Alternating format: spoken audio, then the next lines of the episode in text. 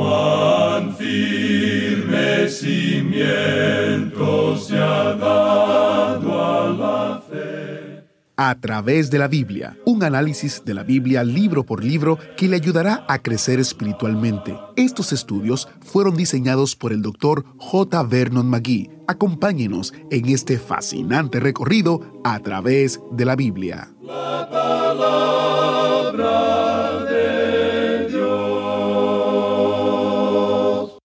Bienvenidos a A través de la Biblia, el programa donde conocemos a Dios en su palabra. Soy su anfitrión, Heiel Ortiz.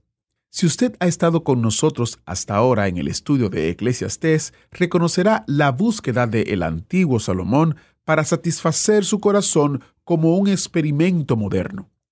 La gente siempre está buscando algo que satisfaga sus anhelos. Hoy, al retomar el capítulo 4, versículo 10, escuchamos su mantra, vive para ti mismo, haz lo que sea necesario para ser feliz. Pero la palabra de Dios nos dice exactamente dónde es que se satisface nuestro corazón. Quédese con nosotros para otro interesante estudio en el libro de Eclesiastés. Este estudio de A través de la Biblia fue originalmente diseñado en inglés por el doctor J. Vernon McGee, destacado maestro y expositor de la Biblia. Luego, el estudio original en inglés fue traducido al español, y ahora el estudio existe y se escucha en más de 200 idiomas y dialectos en todo el mundo. Este año 2023, presta atención, celebramos 50 años del ministerio de A través de la Biblia en español. Este estudio ha tocado a millones de almas a través del mundo de habla hispana. La enseñanza del Dr. Magui en la voz del maestro Samuel Montoya ha capacitado a pastores para sus prédicas semanales. Ha cambiado pensamientos erróneos de creyentes de por vida ha iluminado conceptos en las mentes oscuras de los inconversos, llevándolos a una fe salvadora en nuestro Señor Jesucristo. Como manera de celebrar la fidelidad de Dios al ministerio en español y dar testimonio de lo que Dios ha hecho a través del estudio, hemos recopilado sus historias. Así es, hemos buscado historias de oyentes que están usando a través de la Biblia los materiales y los conocimientos adquiridos en este estudio como base de sus propios esfuerzos ministeriales para alcanzar a los inconversos o disipular a otros creyentes. Durante este año vamos a compartir sus historias. Hoy comparto una de un hermano que se llama Gensi Oyensi y vive en Carabobo, Venezuela. Él nos compartió lo siguiente. Queridos hermanos, les escucho desde niño junto a mi abuela en Radio Transmundial. Este ministerio ha sido de gran bendición para mi vida desde que acepté a Cristo en mi corazón a la edad de 12 años. Actualmente les escucho desde Internet y utilizo el material que ustedes con tanto amor nos facilitan en la página web para dar clases bíblicas en la iglesia donde me congrego. Trabajo con un ministerio de varones y cada hermano le recomiendo y le envío el link de a través de la biblia.org. A ellos también les ha gustado mucho porque la enseñanza que se recibe con su ministerio es muy buena y fundamentada en la Biblia. Esa es una de las cosas que me gusta de este ministerio. Que el Señor les continúe bendiciendo en gran manera. Les amo en Cristo. Alabamos al Señor. ¿Saben por qué? Porque eso no lo hace a través de la Biblia, eso lo hace la palabra de Dios. Dios utiliza su palabra y nosotros nos encargamos de presentarla y llevarla y la palabra de Dios es que produce fruto. Damos gracias al Señor porque este ministerio hace posible que la palabra entera pueda ser estudiada en muchas partes del mundo. Para leer más testimonios como este, junto con unos testimonios en video, le invito a visitar a través de la biblia.org barra testimonio. A través de la biblia.org barra testimonio. Iremos añadiendo nuevos testimonios a la página a lo largo del año, así que usted querrá visitarla una y otra vez. En la página verá también un botón en el que puede hacer clic si quiere compartir su propio testimonio con nosotros. Todos sus testimonios son de ánimo para nosotros, especialmente en este año del 50 aniversario. Esas historias de cómo están utilizando los materiales a través de la Biblia para servir a otros son de bendición para nosotros. Dicho esto, iniciamos nuestro tiempo en oración. Padre Celestial, damos gracias porque tu palabra nos señala el camino hacia la mayor satisfacción de nuestro corazón, tanto aquí debajo del sol como en la eternidad. Ayúdanos a escuchar en el día de hoy con el corazón abierto. En el nombre de Jesús te lo pedimos. Amén. Ahora encienda su Biblia o busque su Biblia, Eclesiastés capítulo 4, verso 10, porque iniciamos nuestro recorrido bíblico de hoy, con las enseñanzas del Dr. Magui en la inconfundible voz de nuestro maestro Samuel Montoya. Y vamos a comenzar nuestro estudio, como dijimos, en el versículo 10. Nos encontramos en una sección donde Salomón está realizando un experimento de egoísmo, viviendo para sí mismo. El egoísmo es el amor excesivo de uno mismo. Él pone el interés en sí mismo sobre toda otra cosa en su vida. Como usted bien sabe, el libro de Eclesiastés revela que este hombre trató de hacer de todo debajo del sol para poder encontrar satisfacción, pero ninguna de estas cosas le dieron la satisfacción que él buscaba, y por cierto que tampoco se la dio el egoísmo, el vivir para sí mismo. Pero ahora él está examinando eso y nos encontramos en esta sección que comenzó allá en el capítulo 3, versículo 16. Pero ahora al llegar al capítulo 4 y versículo 10, él ha descubierto que si uno trata de vivir la vida para sí mismo, y esto no quiere decir que lo pueda hacer de forma solitaria, que uno necesita de otra persona que le ayude, alguien que esté con uno. Él pues hizo el descubrimiento de que necesitaba a alguien que se uniera a él. Y entonces en el versículo 9 él dice, Mejores son dos que uno, porque tienen mejor paga de su trabajo. Es decir, que usted puede hacer muchas cosas junto a otra persona que no podría hacer si estuviera solo. En la primera parte del versículo 10 él dice, Porque si cayeren, el uno levantará a su compañero. Por esa razón es bueno, cuando uno sale en una caminata, es bueno ir con otra persona para que la una pueda ayudar a la otra si sucede algún accidente. Ahora, en la segunda parte de este versículo 10 continúa diciendo, Pero ay del solo, que cuando cayere no habrá segundo que lo levante. Esa es la razón por la que en el día de hoy es bueno tener a alguien junto a uno que esté cercano, a alguien que pueda ver cómo anda usted. Uno muchas veces se entera de alguna persona, especialmente anciano, que sufre una caída en la casa se fractura una pierna o algo por el estilo, y no puede acercarse a un teléfono para pedir ayuda. O quizá esa persona ni siquiera tiene teléfono y quizá pueda ser un día o dos después que alguno de los vecinos se acerque para mirar cómo está. De modo que es mejor que dos estén juntos, porque si uno cae, el otro le puede ayudar. Luego en el versículo 11 él dice, También si dos durmieren juntos, se calentarán mutuamente. Mas ¿cómo se calentará uno solo? Quizá usted recuerda cuando era pequeño y hacía mucho frío, especialmente cuando hay una noche de lluvia, y en algunas ciudades de Sudamérica hace mucho frío, y quizá usted hubiera deseado tener a alguien más con usted porque estaba solo, y hubiera deseado estar con su papá o con su mamá para poder recibir un poco de calor. De modo que, así entre los dos, pudieran calentarse mejor. Luego en el versículo 12 dice, Y si alguno prevaleciere contra uno, dos le resistirán y cordón de tres dobleces no se rompe pronto. Y de paso podemos decir que si dos es compañía, tres es una multitud.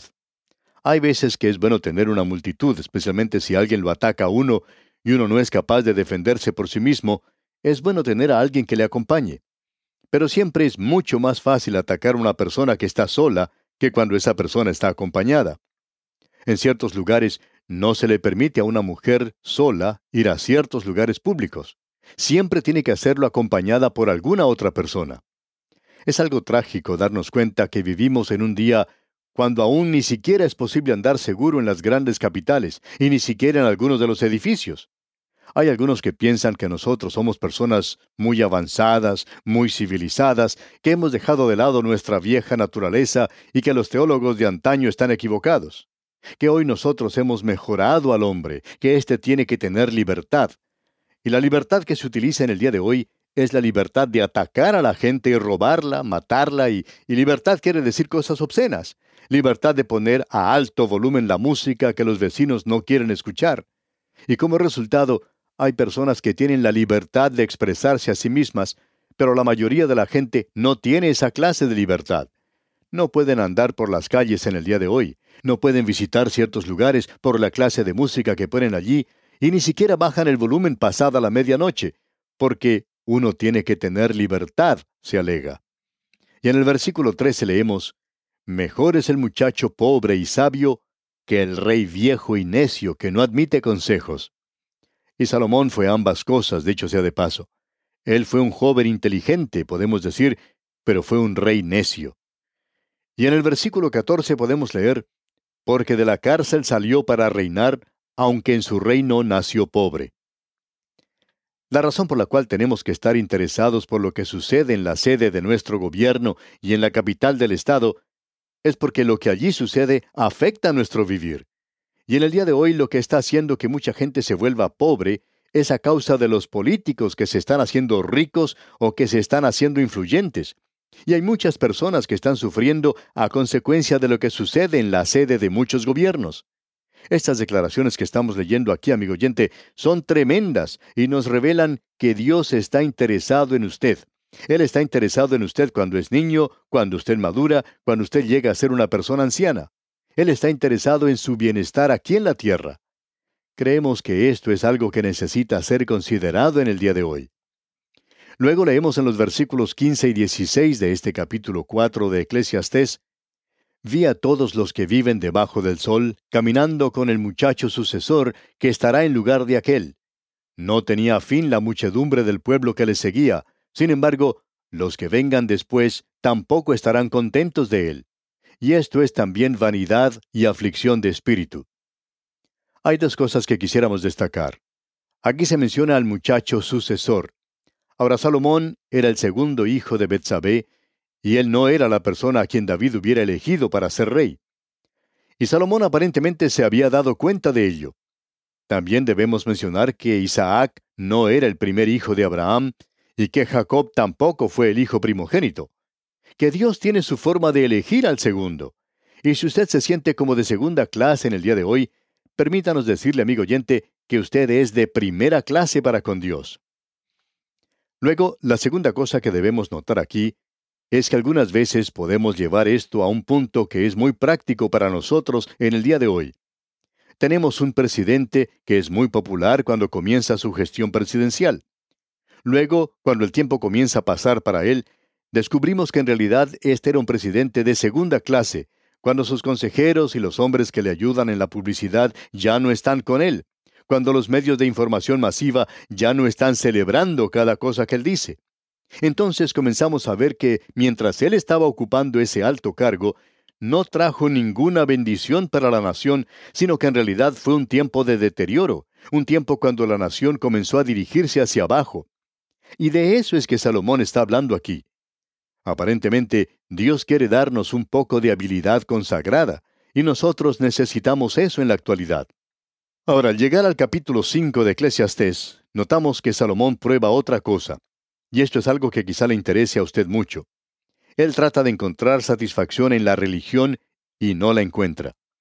Vamos a decir aquí algunas cosas que quizá le asusten a usted, amigo oyente, pero no las rechace hasta cuando haya pensado bien. ¿Sabía usted que la religión ha condenado a más gente en este mundo que cualquier otra cosa?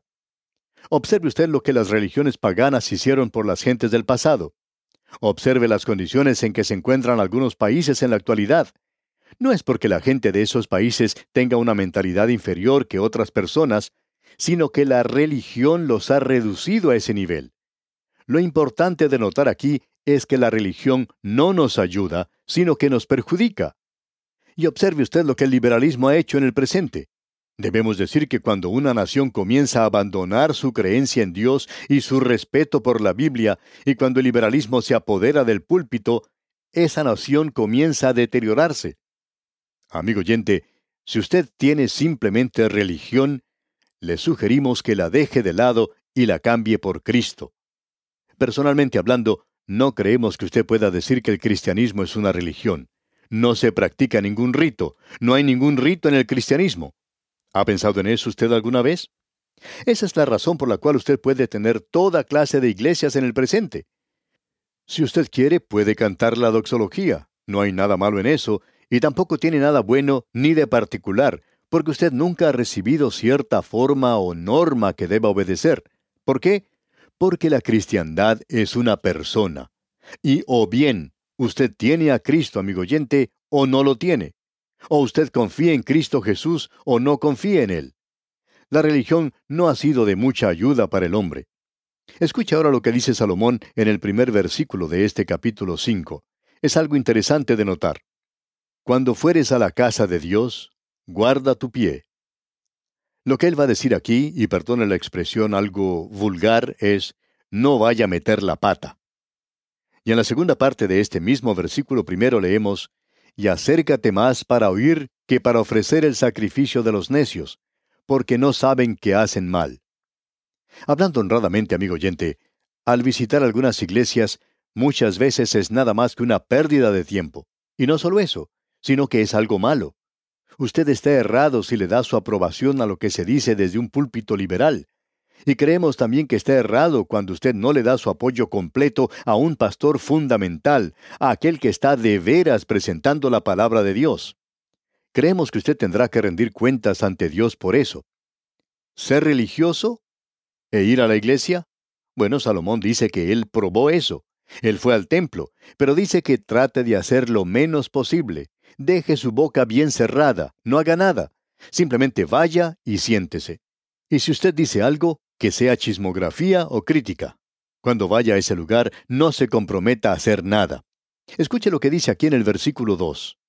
No te desprisa con tu boca, ni tu corazón se apresure a proferir palabra delante de Dios. Porque Dios está en el cielo y tú sobre la tierra. Por tanto, sean pocas tus palabras. No haga usted ninguna decisión cuando se encuentre bajo alguna emoción. Yo creo que debe llorar cuando vea una película si es que es para eso dicha película. Pero no se comprometa con nada, porque usted sabe que los fundamentalistas creen que uno debe hacer promesas a Dios sobre cualquier cosa, y menos aún ponerlo por escrito. Pero si usted va a arrendar un departamento o una casa en el día de hoy, usted tendrá que firmar por eso. Pero eso está bien pero no se compromete en nada con Dios. En otras palabras, amigo oyente, haga de esto una religión. Solo aparente ser algo y no tenga ninguna realidad en eso. Eso es lo que Salomón probó hacer. Y amigo oyente, hay muchas personas que no son felices en la iglesia en el día de hoy. Nunca participan en nada. Todo esto no tiene ningún significado para ellos. Simplemente pasan a través de un rito pequeño que es hermoso, dulce para ellos, y tratan de ser muy piadosos en la iglesia y algo por el estilo. Y no hay nada que sea más mortífero que eso en la actualidad.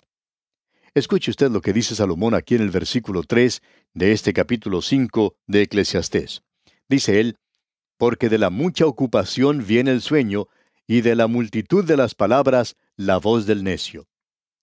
Creemos que lo que él está diciendo aquí es que Dios puede hablarle a usted en cualquier lugar.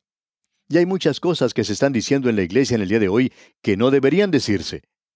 Escuche lo que él dice aquí porque pensamos que esto es algo muy importante. Leamos la primera parte del versículo 4. Cuando a Dios haces promesa, no tardes en cumplirla. No pase adelante cuando se haga alguna invitación simplemente para hacer una decisión pública. Existe mucho de eso en la actualidad y es algo que no tiene en realidad mucho significado. En cierto servicio, el predicador fue criticado severamente porque no permitía que los jóvenes pasaran hacia adelante, cuando él se dio cuenta que eso nada más sería algo ostentoso, si alguien pasara hacia adelante. Sin embargo, había algunos que hicieron decisión en esa noche, y ese predicador pensaba que era mejor que ellos permanecieran en su lugar y que hicieran su decisión allí donde se encontraban, y que fueran entonces a Cristo de esa manera. Dios dice, cuando a Dios haces promesa, no tardes en cumplirla. ¿Y cuántas personas han pasado al frente en alguna reunión y no ha tenido ningún significado para ellos? Luego Salomón continúa diciendo en la segunda parte de este versículo 4, porque Él no se complace en los insensatos. Cumple lo que prometes. Cuando usted hace un trato con Dios, amigo oyente, es algo cierto, es algo verdadero. Usted no puede ir a Dios y prometerle a Él algunas cosas y luego no cumplir lo que dice y esperar entonces que su relación con Él sea algo vital. Amigo oyente, hay demasiada conversación piadosa en el día de hoy y demasiadas promesas piadosas, pero no tienen sentido alguno porque nunca se llevan a cabo, nunca se cumplen. Y Dios nos está diciendo aquí que si usted hace alguna promesa, debe cumplirla. ¿Sabía usted, amigo oyente, que Dios dio una ley en cuanto a eso? El capítulo 27 del libro de Levítico tiene mucho que ver en cuanto a las promesas. Dios dio ciertas leyes concernientes a las promesas. Cuando usted hace algún trato con Dios, es mejor que cumpla lo que dice, porque Dios lo tomará a usted por su palabra. Pensamos que en el día de hoy hay muchas personas que no están en el campo misionero, muchos predicadores que no están en sus púlpitos, muchos creyentes que han sido dejados de lado porque han prometido algo a Dios que no pensaban cumplir. Y Dios, amigo oyente, lo toma a usted por su palabra. No es una religión cuando usted está tratando con Dios. Usted no tiene que pasar a través de una ceremonia. Usted está tratando con una persona y esa persona espera que usted cumpla cuando usted le promete a él algo. Notemos ahora lo que él dice en los versículos 5 y 6 de este capítulo 5 de Eclesiastés. Mejor es que no prometas, y no que prometas y no cumplas. No dejes que tu boca te haga pecar, ni digas delante del ángel que fue ignorancia, ¿Por qué harás que Dios se enoje a causa de tu voz y que destruya la obra de tus manos? Dios dice que usted es responsable por lo que dice. Y no trate de disculparse diciendo que quizá lo hizo en un momento de emoción, o que quizá usted trataba de hacerlo y luego descubrió que no lo podía hacer, sabiendo que sí podía hacerlo. Amigo oyente, en el día de hoy tratamos con un Dios vivo y hay muchas personas que no se dan cuenta de esto parecen no saberlo y como resultado se mantienen en las afueras, en la periferia de lo que está sucediendo en la actualidad. Amigo oyente, que lo que digamos a Dios en el día de hoy sea en realidad lo que queremos decir y que tengamos algo que decirle en la actualidad. Y aquí, amigo oyente, vamos a detenernos por hoy. Dios mediante continuaremos con el estudio de este capítulo 5 de Eclesiastés. Mientras tanto, le sugerimos que usted se lea el resto de este capítulo 5 y avance también hasta el capítulo 6 y lo estudie. Que las bendiciones del Señor estén sobre usted siempre es nuestra ferviente oración. Muchas gracias al maestro Samuel Montoya. Lo cierto es que somos responsables por lo que decimos. Hay que tener mucho cuidado con lo que decimos para no hacer promesas sabiendo que no la cumpliremos. Reflexionemos en esto. Mañana continuamos nuestro recorrido. Tenemos mucho más terreno que cubrir en los capítulos 5 y 6 de Eclesiastés. Es un buen momento para usted leerlos antes de nuestro estudio de mañana. Soy Heiel Ortiz y si Dios lo permite estaré con ustedes guardándole un asiento especial para de nuevo compartir otro encuentro con la palabra de Dios mientras continuamos nuestro recorrido a través de la Biblia. Agradecemos que nos acompañara en el estudio de hoy. Le invitamos a que visite nuestro sitio en internet a través de la biblia.org. Ahí puede suscribirse para recibir las notas y bosquejos de lo que estamos estudiando y noticias del ministerio. También encontrará la variedad de libros y materiales gratuitos que tenemos para usted. El sitio es a través de la biblia.org. Todo lo que hacemos es posible gracias al Señor y a personas como usted que se unen a nosotros en la obra de llevar la palabra entera al mundo entero. A través de la Biblia es una producción de Radio Transmundial.